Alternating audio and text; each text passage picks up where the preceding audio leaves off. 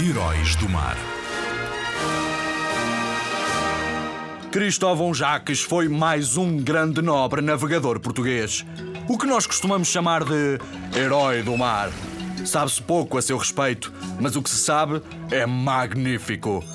Foi o segundo governador das partes do Brasil, nomeado por Dom João II, e foi enviado por El Rei de Portugal, Dom Manuel, para expulsar os franceses que se instalaram na costa brasileira.